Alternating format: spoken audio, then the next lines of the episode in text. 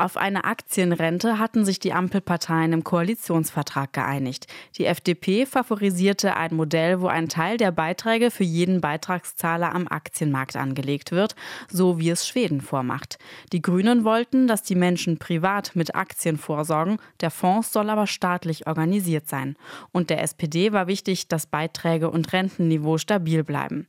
Geworden ist es keins der Modelle. Stattdessen geht es in die Richtung eines Konzepts des IFO-Instituts, wie Volker Mayer erklärt, der das Modell mit erdacht hat. Ich glaube, es läuft auf etwas hinaus, was ziemlich ähnlich ist. Also es wird weiterhin ein Kapitalstock aufgebaut, der gleichermaßen Rentner wie Beitragszahler in irgendeiner Weise hilft. Und wie?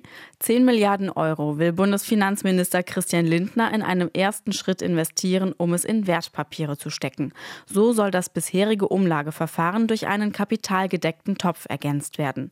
Finanziert werden soll das durch Schulden. Was man keinem Privatmenschen jemals empfehlen würde, sei für den Staat eine gute Idee, so Meyer. Und das, obwohl die Zinsen auch für den Staat zuletzt gestiegen sind.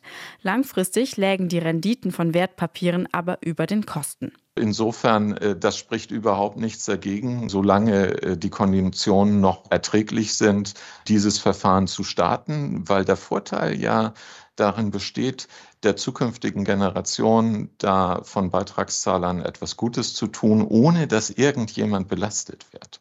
Den Schulden steht bei diesem Modell nämlich immer das Kapital im Fonds gegenüber. Abstottern muss die also niemand. Die Kreditkosten sollen aus der Rendite der Geldanlage finanziert werden. Was an Überschüssen übrig bleibt, soll in etwa 15 Jahren dazu beitragen, die Renten zu finanzieren. Das Generationenkapital ist ein Kompromiss. Keiner Generation wird damit etwas weggenommen. Und trotzdem könnte es dazu beitragen, das System zu entlasten. Verbraucherschützer sind dennoch unzufrieden.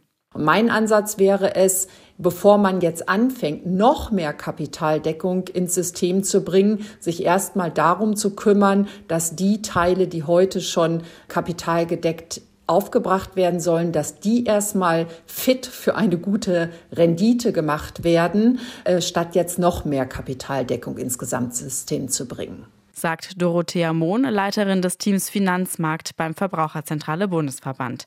Sie wirbt für eine Reform bei privaten Altersvorsorgeprodukten wie den Riester. Derzeit berät dazu eine Fokusgruppe. Die Chancen, dass es auch dort eine Reform gibt, stehen wohl nicht schlecht.